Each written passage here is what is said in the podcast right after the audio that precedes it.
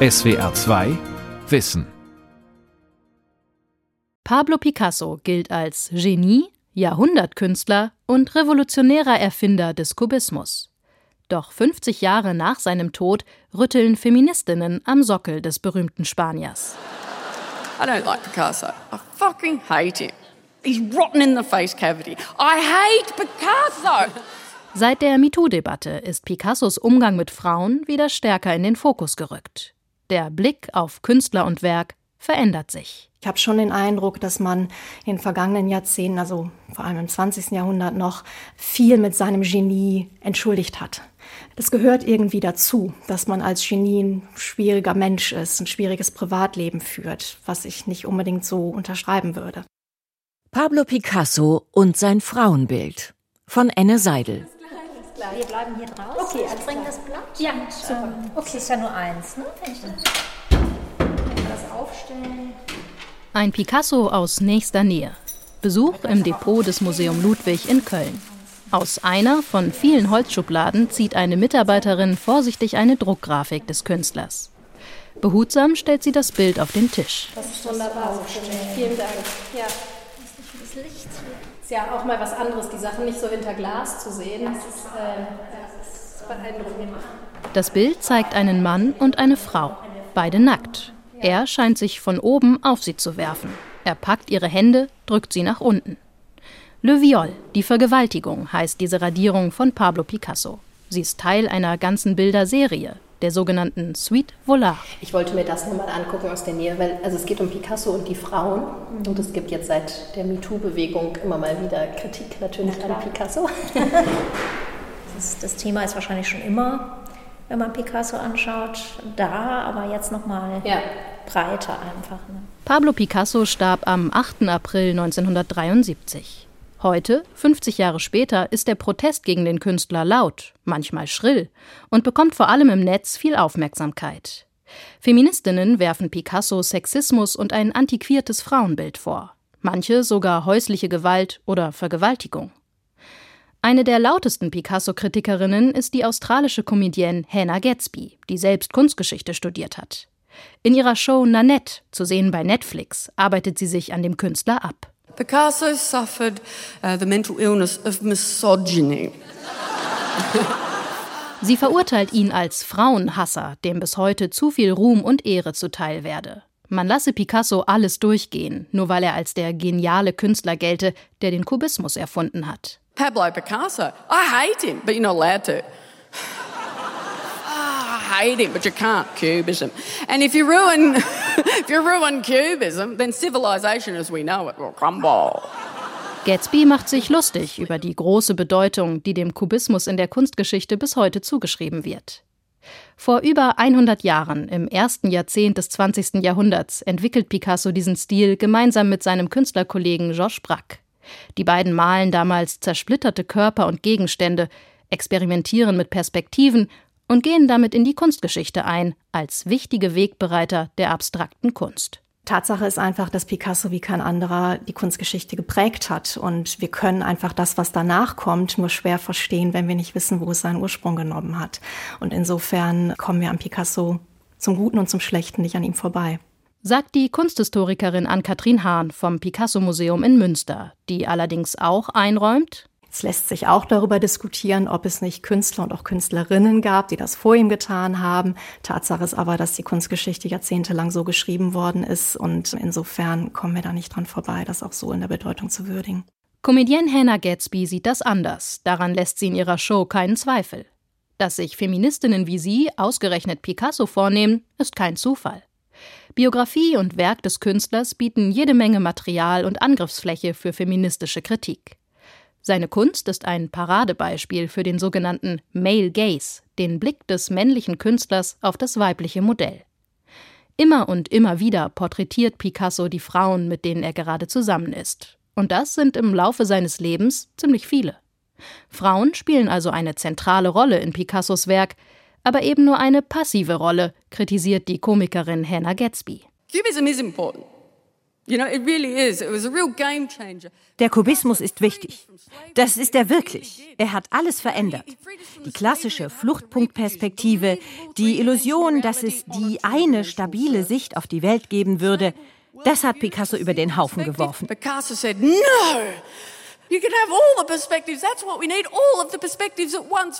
Er hat gesagt, nein, ihr könnt alle Perspektiven auf einmal haben. Von oben, von unten, von der Seite, alles zugleich. Danke, Picasso. Was für ein Typ. Was für ein Held. Aber sag mal, war irgendeine dieser Perspektiven weiblich? Gatsby geht noch weiter. In ihrer Show vergleicht sie Picasso mit dem wegen Vergewaltigung verurteilten Filmproduzenten Harvey Weinstein. Sein Fall hatte 2017 die MeToo-Debatte ausgelöst. Und sie verurteilt Picassos Beziehung zu einer Minderjährigen, der erst 17-jährigen Marie-Thérèse Walter. Picasso fucked an underage girl. And that's it for me. Not interested.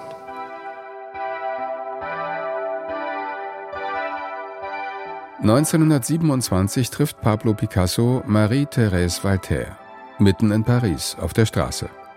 Sie ist 17, er Mitte 40 und längst ein berühmter und gefeierter Künstler. Er hat mich angeschaut und dann hat er mich angesprochen. Er hat gesagt, Mademoiselle, Sie haben ein interessantes Gesicht. Ich würde Sie gerne porträtieren. Wir werden großartige Dinge zusammen machen. So erinnert sich Marie-Thérèse Walter Jahrzehnte später in einem Radiointerview mit dem Sender France Culture an ihre erste Begegnung mit Picasso. Der Künstler lebt damals noch mit einer anderen Frau zusammen, mit der Tänzerin Olga Koklova, die er knapp zehn Jahre zuvor geheiratet hatte. Picassos Beziehung zu Marie-Thérèse Walter wurde als besonders leidenschaftlich beschrieben. Und diese Leidenschaft, urteilten Biografen und Kunsthistoriker, spiegle sich in den unzähligen Porträts, die er von ihr geschaffen hat. Ein ekstatischer Erguss gemalter Liebeslyrik. Wie bei kaum einer anderen Muse wird die geradezu symbiotische Verknüpfung zwischen Picassos Sexualität und seiner Kreativität erkennbar. Niemals zuvor hat Picasso eine Frau derart besungen. Manneskraft ist für ihn Schöpferkraft und Schöpferkraft wiederum befeuert seine Manneskraft.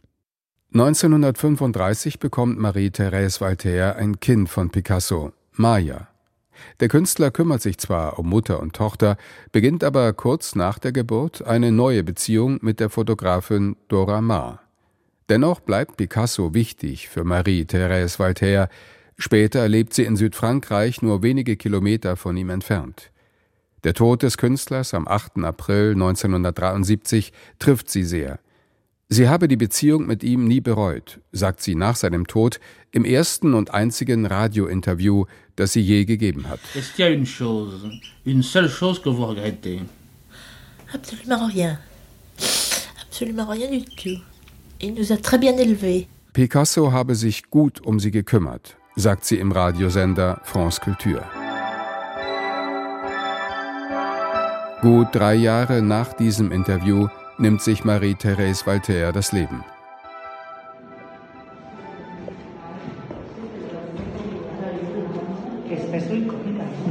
Der Protest gegen Pablo Picasso wird nicht nur auf Comedy-Bühnen performt, er äußert sich auch in Podcasts und den sozialen Medien und in dieser Aktion im Picasso-Museum in Barcelona, festgehalten in einem Video.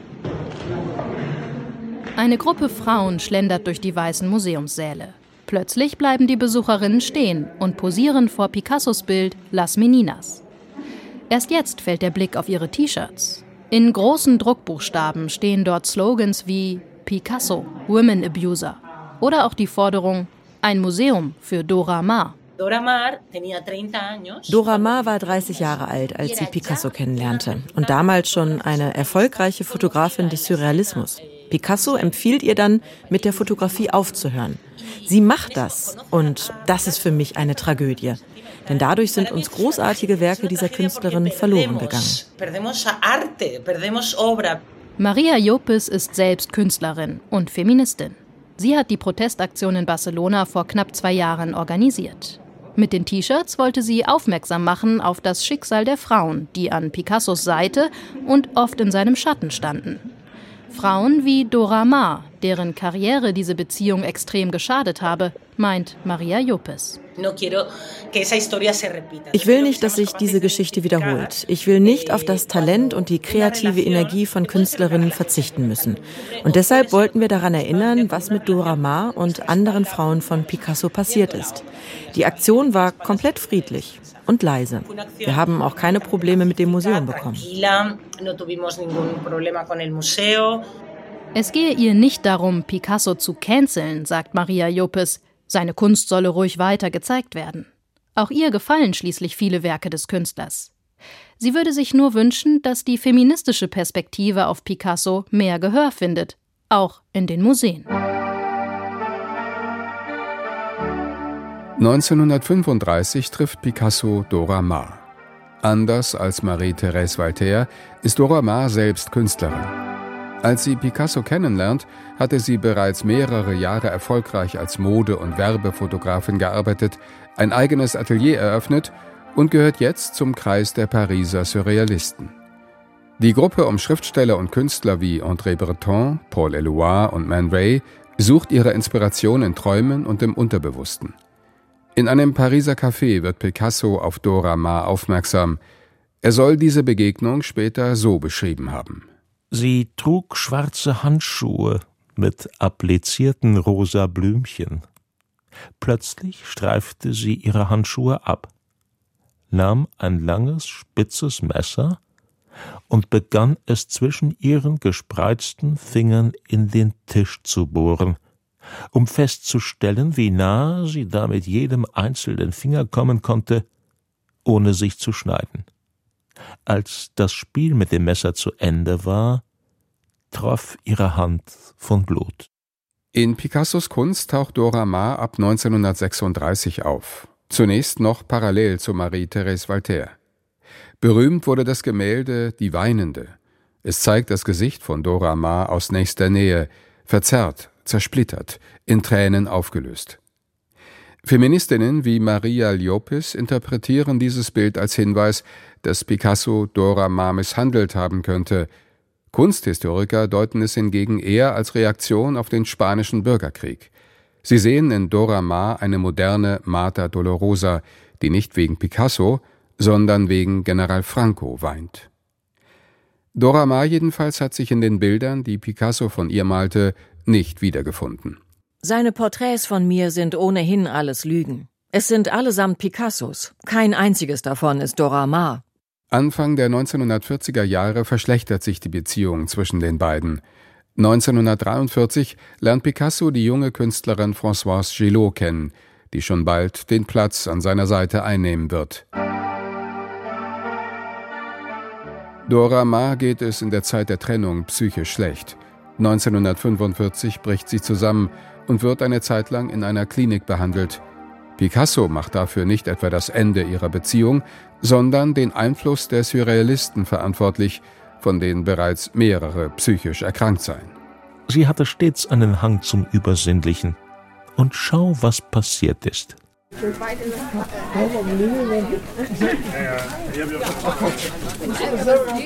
Ein kalter Novembersamstag im westfälischen Münster. Die Innenstadt ist proppenvoll. Überall stehen Grüppchen mit Glühweinbechern. Andere drängeln sich mit dicken Einkaufstüten durch eine schmale Gasse in Richtung Picasso-Platz. Hier, mitten im Shoppinggetümmel, steht das Picasso-Museum, untergebracht in einem klassizistischen Gebäude aus dem 18. Jahrhundert.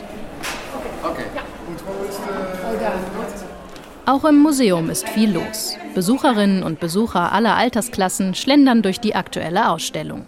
Die ist diesmal nicht in erster Linie Picasso gewidmet, sondern zwei seiner Frauen, Fernande Olivier und Françoise Gillot.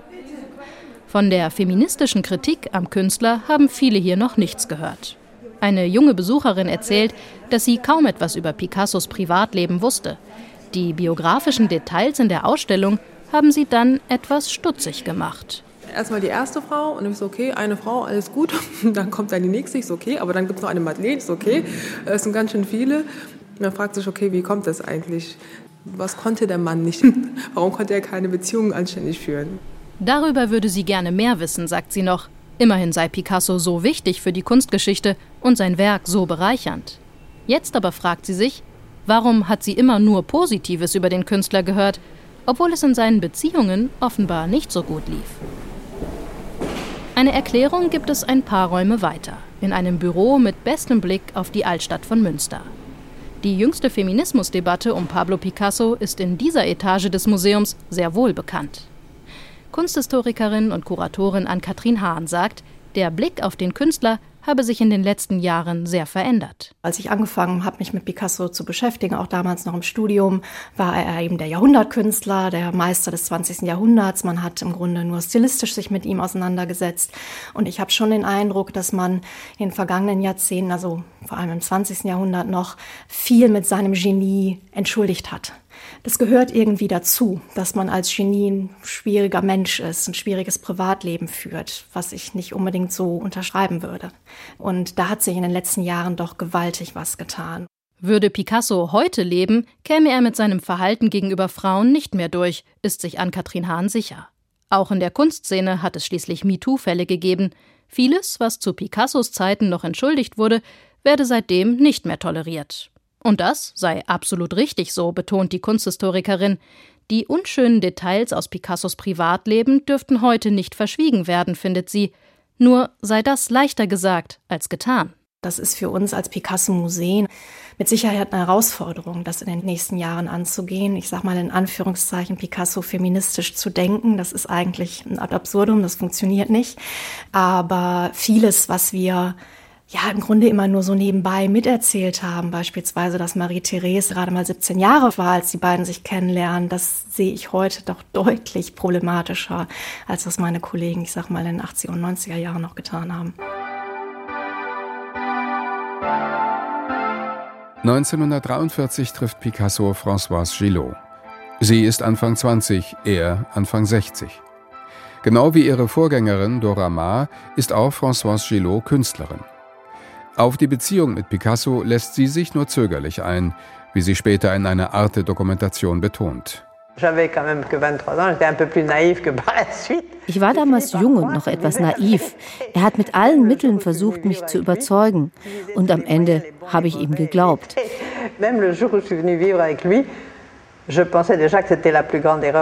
Aber schon an dem Tag, als wir zusammengezogen sind, war mir klar, das ist der größte Fehler meines Lebens.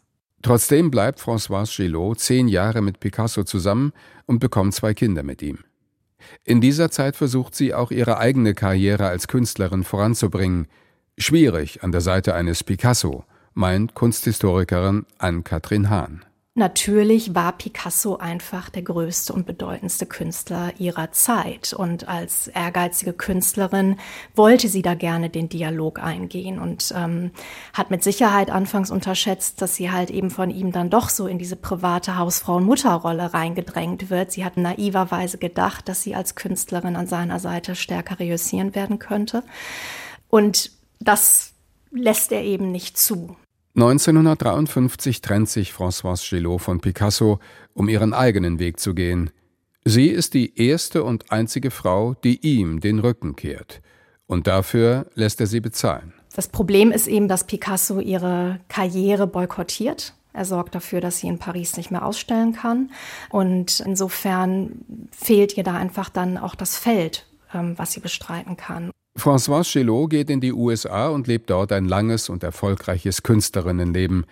Zehn Jahre nach der Trennung veröffentlicht sie das Buch Leben mit Picasso.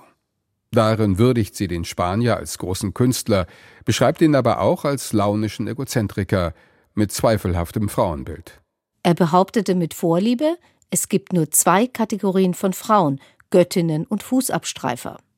Und immer wenn er dachte, ich könne mich zu sehr als Göttin fühlen, tat er, was er konnte, um mich zum Fußabstreifer zu erniedrigen. Picasso versucht zu verhindern, dass das Buch in Frankreich erscheint, ohne Erfolg. Leben mit Picasso wird ein Bestseller, aus dem Picasso-Kritikerinnen auch heute wieder zitieren. C'est ma mission euh, en tant que président du musée Picasso d'arriver à transmettre la puissance de cette œuvre, parce que c'est une œuvre exceptionnelle. Picassos Werk ist gewaltig und außergewöhnlich. Meine Mission ist es, den Leuten das zu vermitteln und die aktuellen Debatten um Picasso zu entdramatisieren. Die französische Museumsdirektorin Cécile Debray scheint deutlich genervt von manch feministischer Kritik an Picasso. Die Kunsthistorikerin leitet das Picasso-Museum in Paris und einiges von dem, was sie zuletzt im Netz über den Künstler lesen musste, sei schlichtweg falsch. Es gibt da ziemlich viel Verwirrung bei manchen Leuten, die Picassos Werk und seine Geschichte gar nicht wirklich kennen. Euh, euh, Der Künstler sei kein Krimineller gewesen, betont Cécile Debray, kein Vergewaltiger, kein Schläger und auch kein Frauenhasser. Wer sowas heute behauptet, zitiere ohne es zu wissen die extreme Rechte der 1930er und 40er Jahre.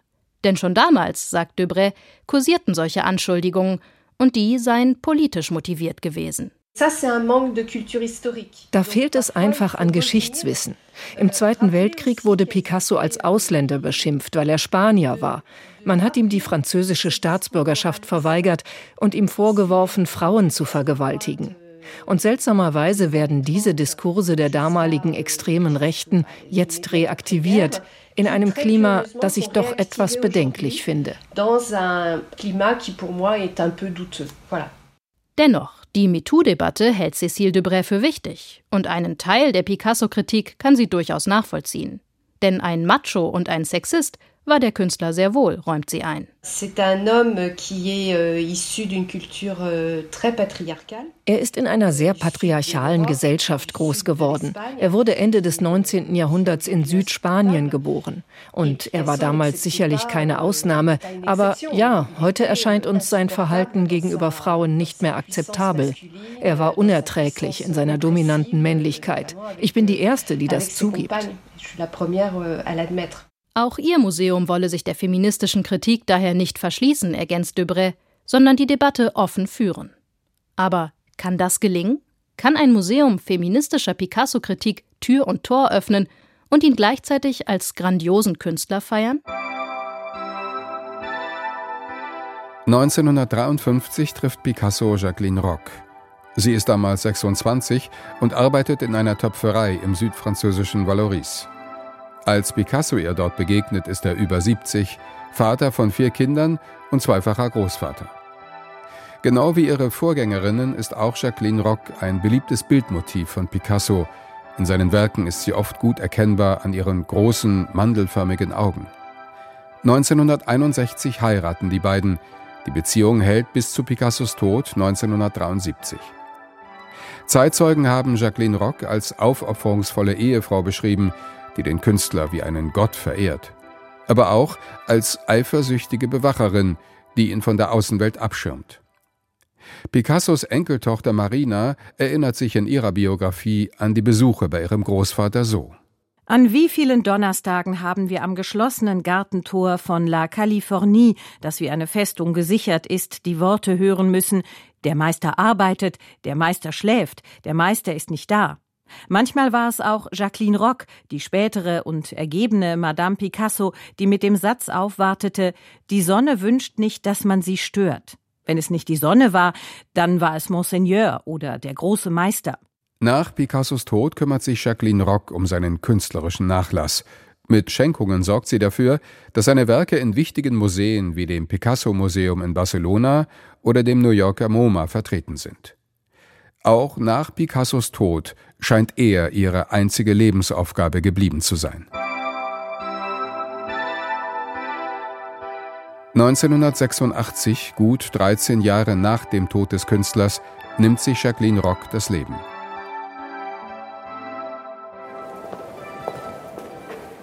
Also ich bin auch mal gespannt, wie unsere Ausstellung dann gesehen wird. Also hm. Das ist von der jungen Frau, von der hm. Kuratorin kuratiert, ja. die wird natürlich auch ihren Blick richtigerweise darauf werfen. Ja.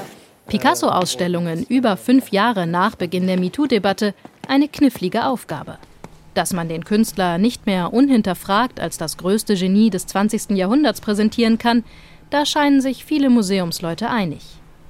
Gleichzeitig gilt es, sein Werk trotz aller Kritik weiterhin zu würdigen. Wie also sieht sie aus, die angemessene Picasso-Ausstellung 50 Jahre nach dem Tod des Künstlers. Für Yilmaz Givio vom Museum Ludwig in Köln liegt der Schlüssel in Picassos Kunst selbst. Sie sei so vielfältig, dass es schlicht zu kurz greifen würde, darin nur noch Sexismus zu sehen. Zum Beispiel diese Arbeit, vor der wir jetzt vorstehen, ein weiblicher Akt, abstrahiert, fast kubistisch. Und die Lesart, finde ich, die ist komplex bei dem Bild und ist nicht allein darauf zu reduzieren, die Frau als Lustobjekt. Yilmaz Givior führt durch die Säle des Museum Ludwig, das eine der größten Picasso-Sammlungen Europas besitzt. Die feministische Perspektive sei extrem wichtig, betont auch er. Und in der nächsten Picasso-Ausstellung, die eine junge Kollegin gerade vorbereitet, werde der voyeuristische Blick des Malers auf seine weiblichen Modelle sicherlich Thema sein. Aber die Gefahr sehe ich so ein bisschen, wir halten die Sexismusanklage hoch und damit sind wir eigentlich dann nicht mehr bereit, wirklich auch die anderen Aspekte in dem Werk, die eigentlich die Qualität des Werks ausmachen, die Komplexität des Werks ausmachen, werden nicht mehr berücksichtigt. Picassos Werk, sagt Givior, habe viele Gesichter. Neben dem sexistischen Picasso sei da auch der politische Picasso, der selbstironische Picasso, der mythologische Picasso oder der verzweifelte Picasso als alter Mann. All das gelte es in Ausstellungen zu zeigen und immer wieder neu zu entdecken.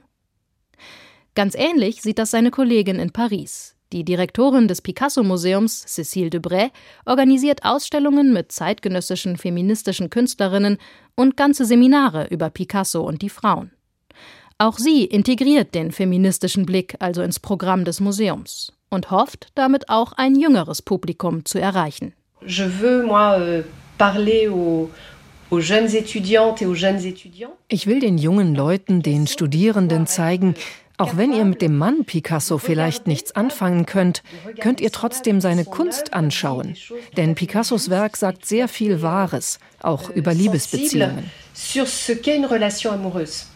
Feministinnen wie Maria Jopes oder Hannah Gatsby würden da vermutlich widersprechen. Dennoch haben sie mit ihrem öffentlichen Protest einiges erreicht. Er hallt nach, und zwar nicht nur im Internet, sondern auch in den Museen. Wie ging es Ihnen? Wie fanden Sie die Ausstellung? Sehr vielseitig, sehr nett, sehr schön. Bis heute ist Pablo Picasso ein Publikumsliebling. Picasso-Ausstellungen sind oft gut besucht, wie auch hier im Picasso-Museum in Münster. Bleibt die Frage, ist auch das Publikum bereit für den feministischen Blick auf den Superstar der Kunstgeschichte? Die Antwort von Kuratorin Ann-Kathrin Hahn kommt prompt und bestimmt. Doch, doch. Also unser Publikum möchte das wissen und ich merke das eben auch bei den Rundgängen, die wir machen, bei den Führungen, dass wirklich die Bereitschaft auch da ist, das in Frage zu stellen, dass wir Picasso jahrzehntelang auf ein Podest gesetzt haben und äh, dort fröhlich haben sitzen lassen. SWR 2 Wissen. Pablo Picasso und sein Frauenbild. Autorin und Sprecherin Enne Seidel. Redaktion Vera Kern. SWR 2 Wissen. Manuskripte und weiterführende Informationen zu unserem Podcast und den einzelnen Folgen gibt es unter swr2wissen.de.